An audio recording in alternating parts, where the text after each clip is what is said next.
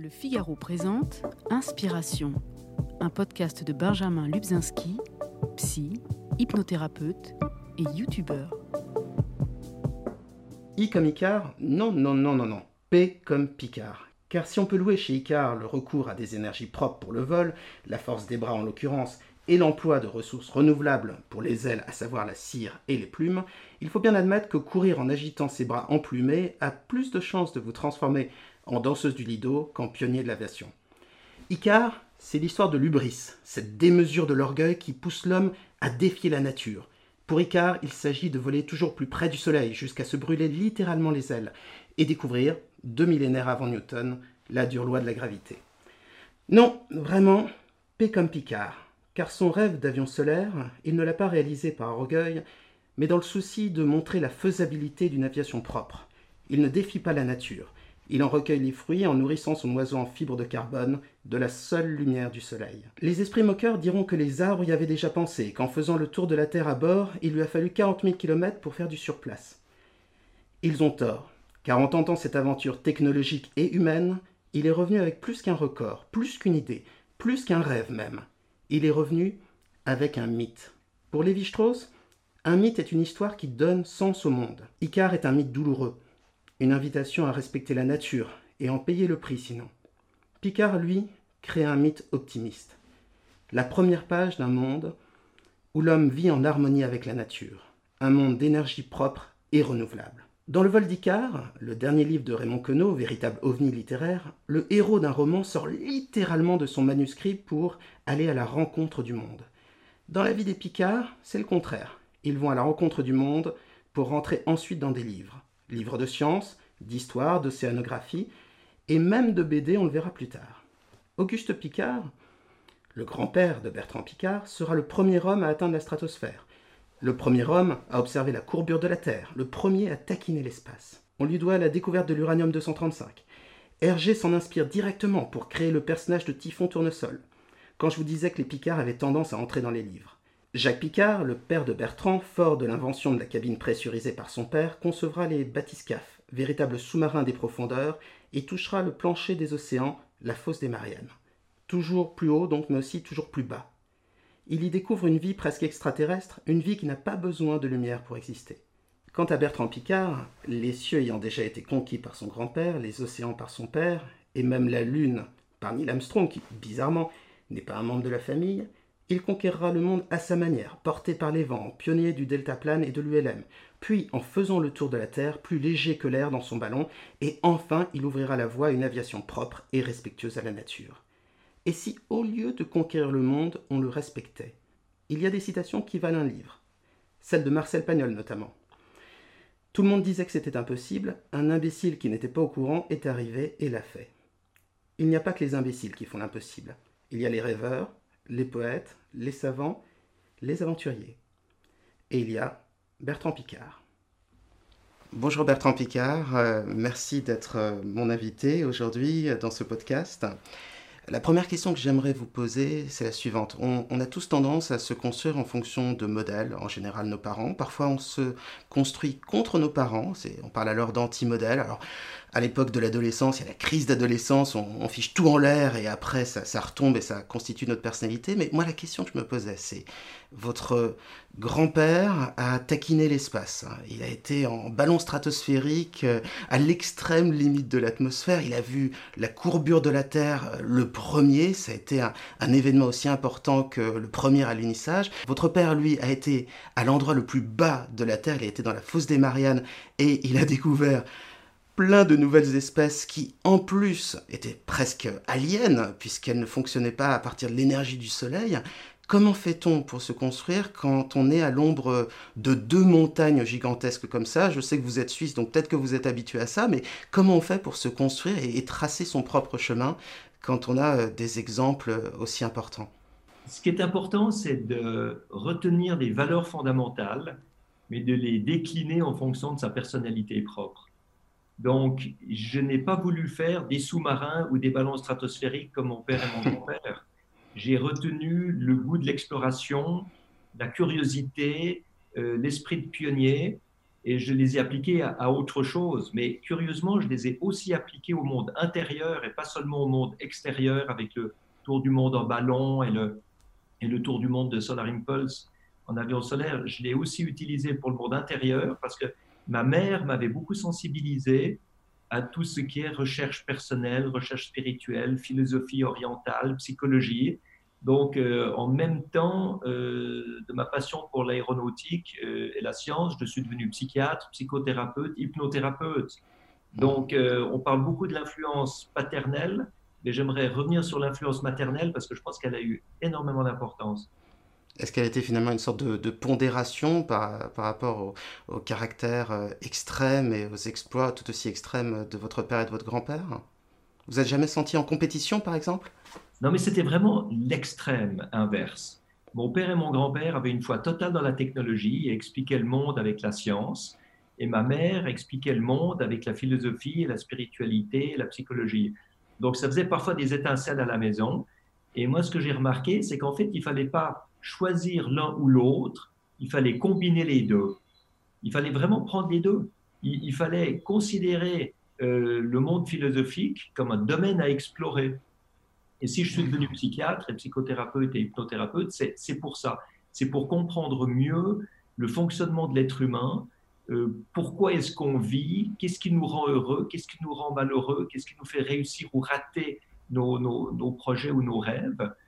Et puis, en même temps, bien sûr, euh, j'ai fait l'exploration du monde extérieur et chaque fois qu'il y avait une opportunité de faire quelque chose de nouveau qui n'avait pas encore été développé, euh, je l'ai fait. Euh, donc j'ai commencé avec les tout premiers deltaplanes qui arrivaient en Europe, les tout premiers ULM. Une petite question, est-ce qu'il y avait un, côté défi à l'époque? Parce que c'était extrêmement dangereux. Vous avez commencé par euh, des, sports où on pouvait mourir. D'ailleurs, c'est encore des sports dangereux. Est-ce qu'il y avait une envie de, dépassement de vous? Est-ce qu'il y avait la, recherche du frisson? Est-ce que vous aviez besoin d'adrénaline? En fait, c'était pas de l'adrénaline parce que j'ai jamais aimé me faire peur. Mais mhm à partir de, de mon enfance, j'ai voulu être un explorateur et je ne savais pas quoi explorer. Et quand j'ai assisté euh, à Cap Kennedy au décollage d'Apollo 11 pour la Lune, euh, j'étais en même temps émerveillé, en même temps assez déprimé parce que je me suis dit tout a été fait. Il reste plus rien. On a été sur la Lune. Et je me rappelle avoir vécu mes premières années d'adolescence de manière un peu déprimée. Et quand j'ai vu la première aile Delta, je me suis dit, ben, il reste encore quelque chose à faire. Et, voilà peut-être où je peux mettre mon esprit de pionnier. C'est vrai que tout a été déjà exploré, euh, les mers euh, par euh, votre père, presque l'espace par votre grand-père, et puis vous avez vécu l'alunissage, donc tout le monde a déjà été exploré. Lévi-Strauss, dans Triste Tropique, va encore plus loin, il décrit une planète où finalement il n'y a même pas de, différence entre les, pays, on retrouve toujours un peu la même culture occidentale, on voyage un petit peu dans le temps, a des pays un peu plus développés, un peu moins développés. Est-ce que finalement, vous vous êtes dit, je ne peux pas découvrir de nouvelles choses, mais je peux les découvrir autrement. Alors totalement, totalement. Euh, et ça se manifeste par la manière dont je raconte différemment mes expéditions que mon père et mon grand-père. Mon père et mon grand-père reviennent avec des anecdotes technologiques. Moi, je reviens avec des anecdotes humaines et émotionnelles.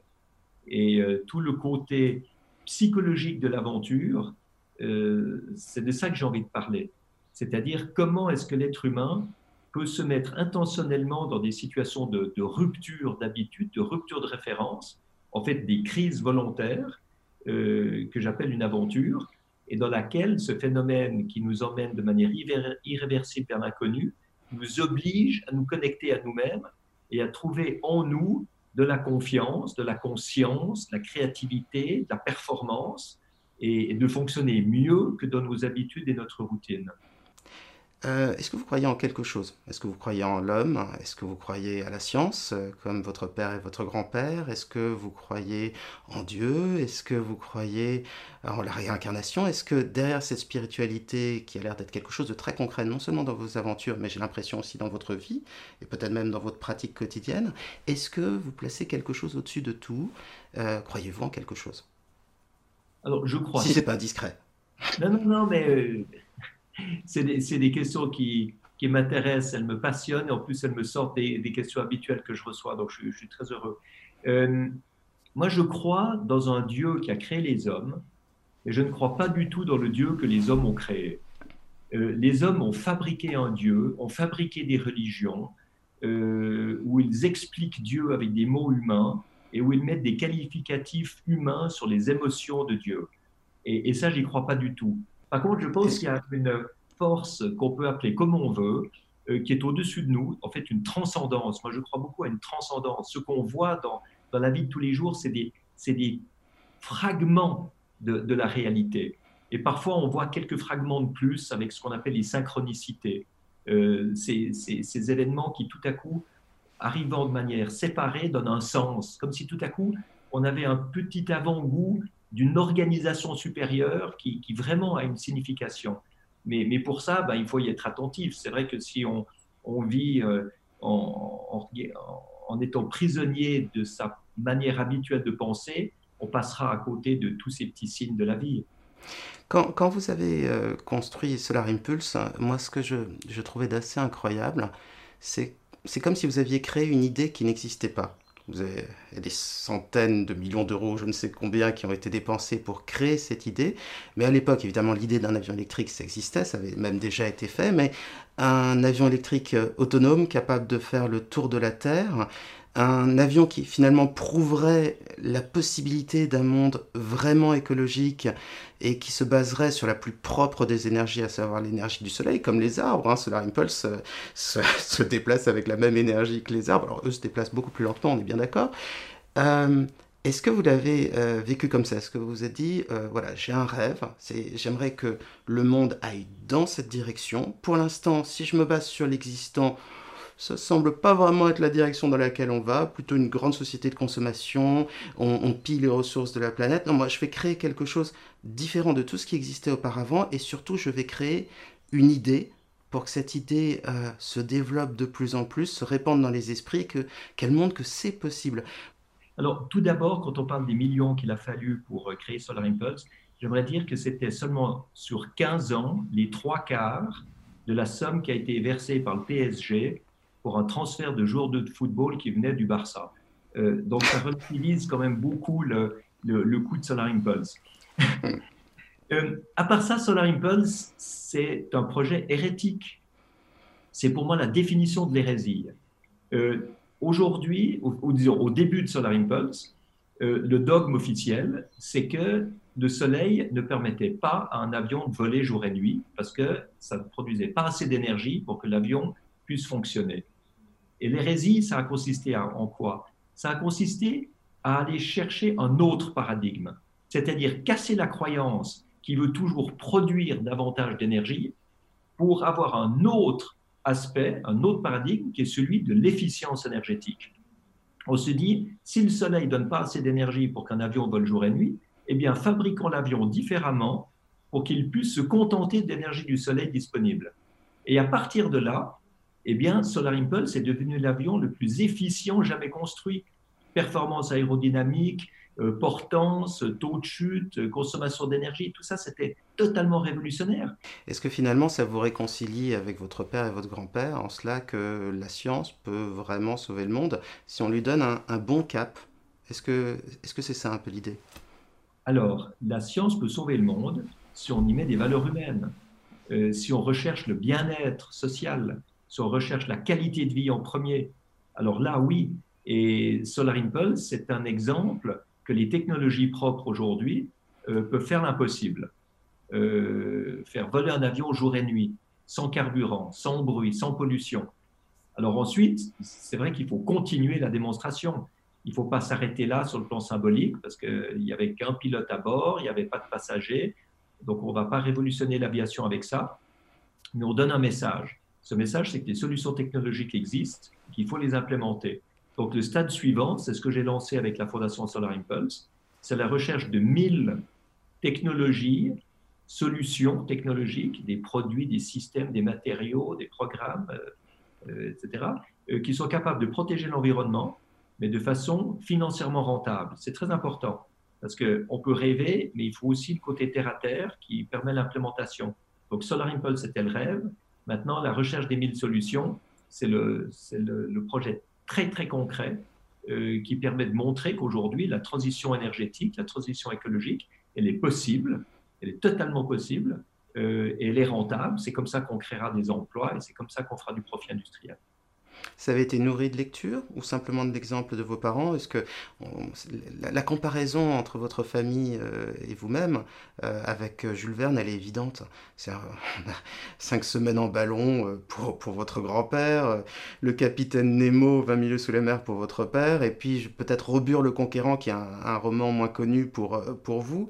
Est-ce que, est-ce que cette envie d'exploration, elle a été aussi nourrie par des lectures ou par l'exemple de vos parents et puis ces, ces, faits extraordinaires que vous avez vécus Alors tout était nourri par la cohérence entre ce que je voyais et ce que je lisais et ce que je vivais. Euh, je, lisais des livres sur la conquête de l'aviation et la conquête de l'espace. Et dans les jours qui suivaient, je rencontrais les gens, les héros qui étaient dans les livres. Je rencontrais Lindbergh, je rencontrais euh, Jacques Mayol, euh, je rencontrais euh, les astronautes euh, du programme Mercury, Gemini et Apollo. Donc ça a totalement aboli pour moi la différence entre le rêve et la réalité. Pour moi, comme enfant, il suffisait de rêver quelque chose pour que ça se réalise. Et je me rappelle très bien, à, 7 ans, euh, quand, le, film de, Walt Disney est sorti sur 20 milieux sous les mers, j'ai été le voir avec mon père. Et au milieu du film, je me rappelle très bien m'être retourné en regardant mon père et en me disant, moi aussi, j'ai un capitaine Nemo à la maison. Super. Et vous vous êtes dit aussi que vous vouliez marquer l'histoire? Alors, je me suis aussi dit que j'avais envie de marquer l'histoire. Parce que je crois que si on a envie d'influencer le monde, euh, on, doit être, on doit être connu et reconnu. Euh, c'est sûr qu'aujourd'hui, si ma fondation Solar Impulse est utile avec les solutions technologiques qu'on amène pour protéger l'environnement, si je suis conseiller spécial pour la Commission européenne, que si Emmanuel Macron me demande d'aller parler au G7, aux autres chefs d'État, eh ben, c'est parce que j'ai fait le tour du monde avec Solar Impulse, c'est parce que j'ai fait le tour du monde en ballon avec Breitling Orbiter 3, et que la renommée que j'ai eue m'a permis de passer mes messages. Et ça, c'est quelque chose de très important. J'ai toujours remarqué que les astronautes que j'admirais beaucoup pour avoir été dans l'espace euh, revenaient sans vrai message, sans vrai témoignage. Il disait, nous sommes des professionnels, on a fait notre job, on a bien réussi, on, a, on est revenu sur Terre correctement. Mais il ne parlait pas de protection d'environnement, il ne parlait pas d'implication vraiment pour le bien de l'humanité. Et je m'étais toujours dit à l'époque, si j'ai un micro devant la bouche, ce ne sera pas pour raconter ce que j'ai fait, mais plutôt pour parler de ce que j'aimerais que le monde devienne. J'ai vu que vous utilisiez le terme de s'aventurier, qui est... Euh, une jolie manière de, décrire votre, euh, ce que vous avez fait. Quel titre vous donneriez Quelle appellation?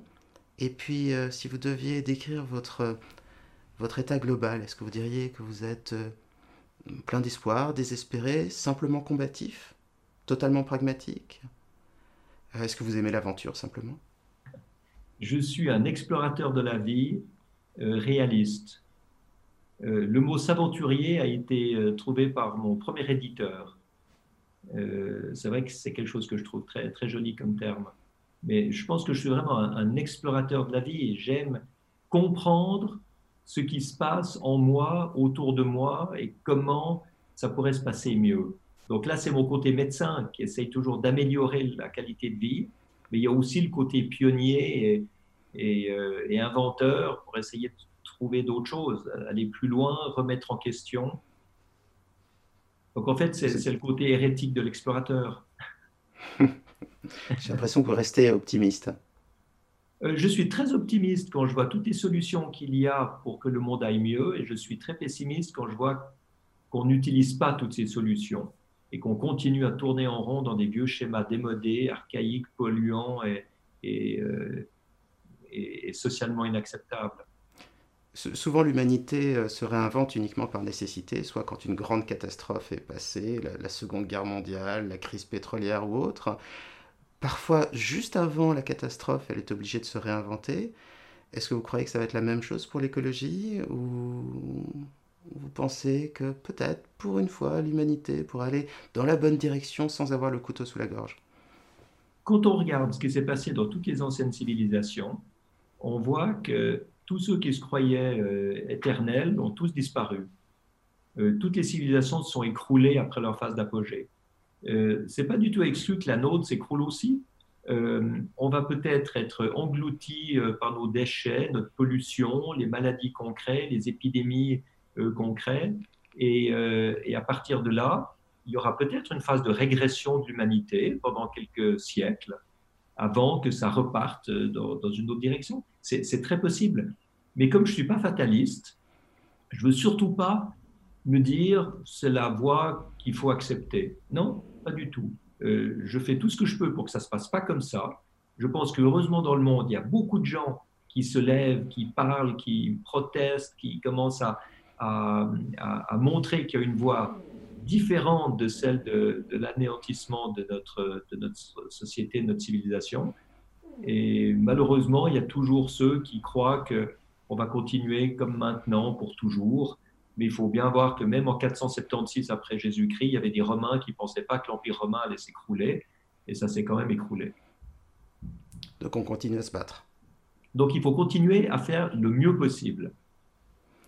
J'aimerais maintenant vous poser quelques petites questions très rapides, vous faire passer le, fameux questionnaire de Proust, qui a été aussi euh, utilisé par Bernard Pivot, et euh, simplement pour avoir comme ça un, petit accès à votre spontanéité et, à d'autres facettes de votre personnalité qu'on n'aurait pas eu la chance euh, de voir aujourd'hui.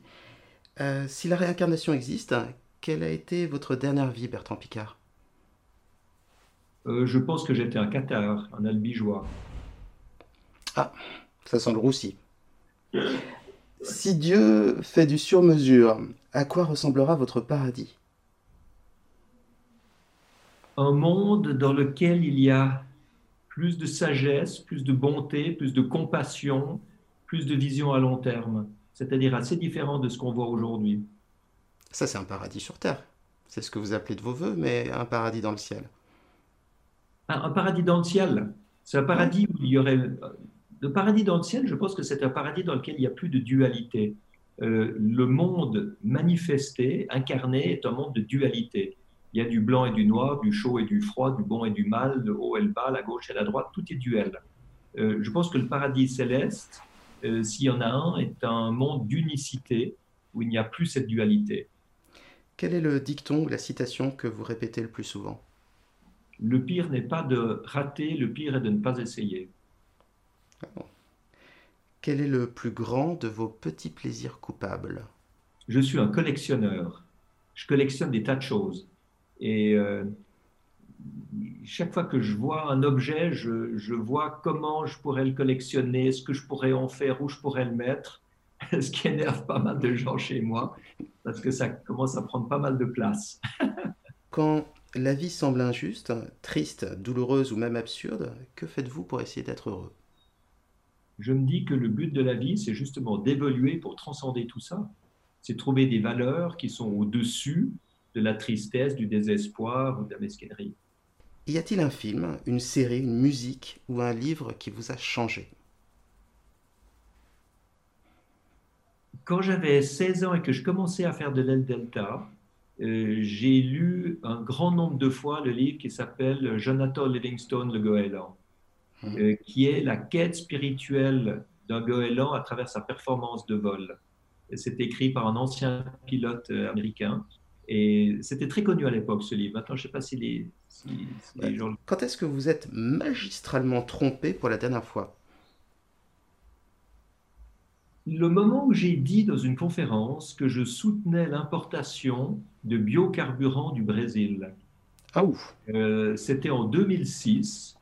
Et à l'époque, j'y croyais. À l'époque, je pensais qu'effectivement, les biocarburants faits avec la canne à sucre ou du maïs euh, étaient une solution euh, à la lutte contre le gaz carbonique. Euh, jusqu'au moment où. Mais il y avait beaucoup de gens, je n'étais pas le seul à penser ça à l'époque.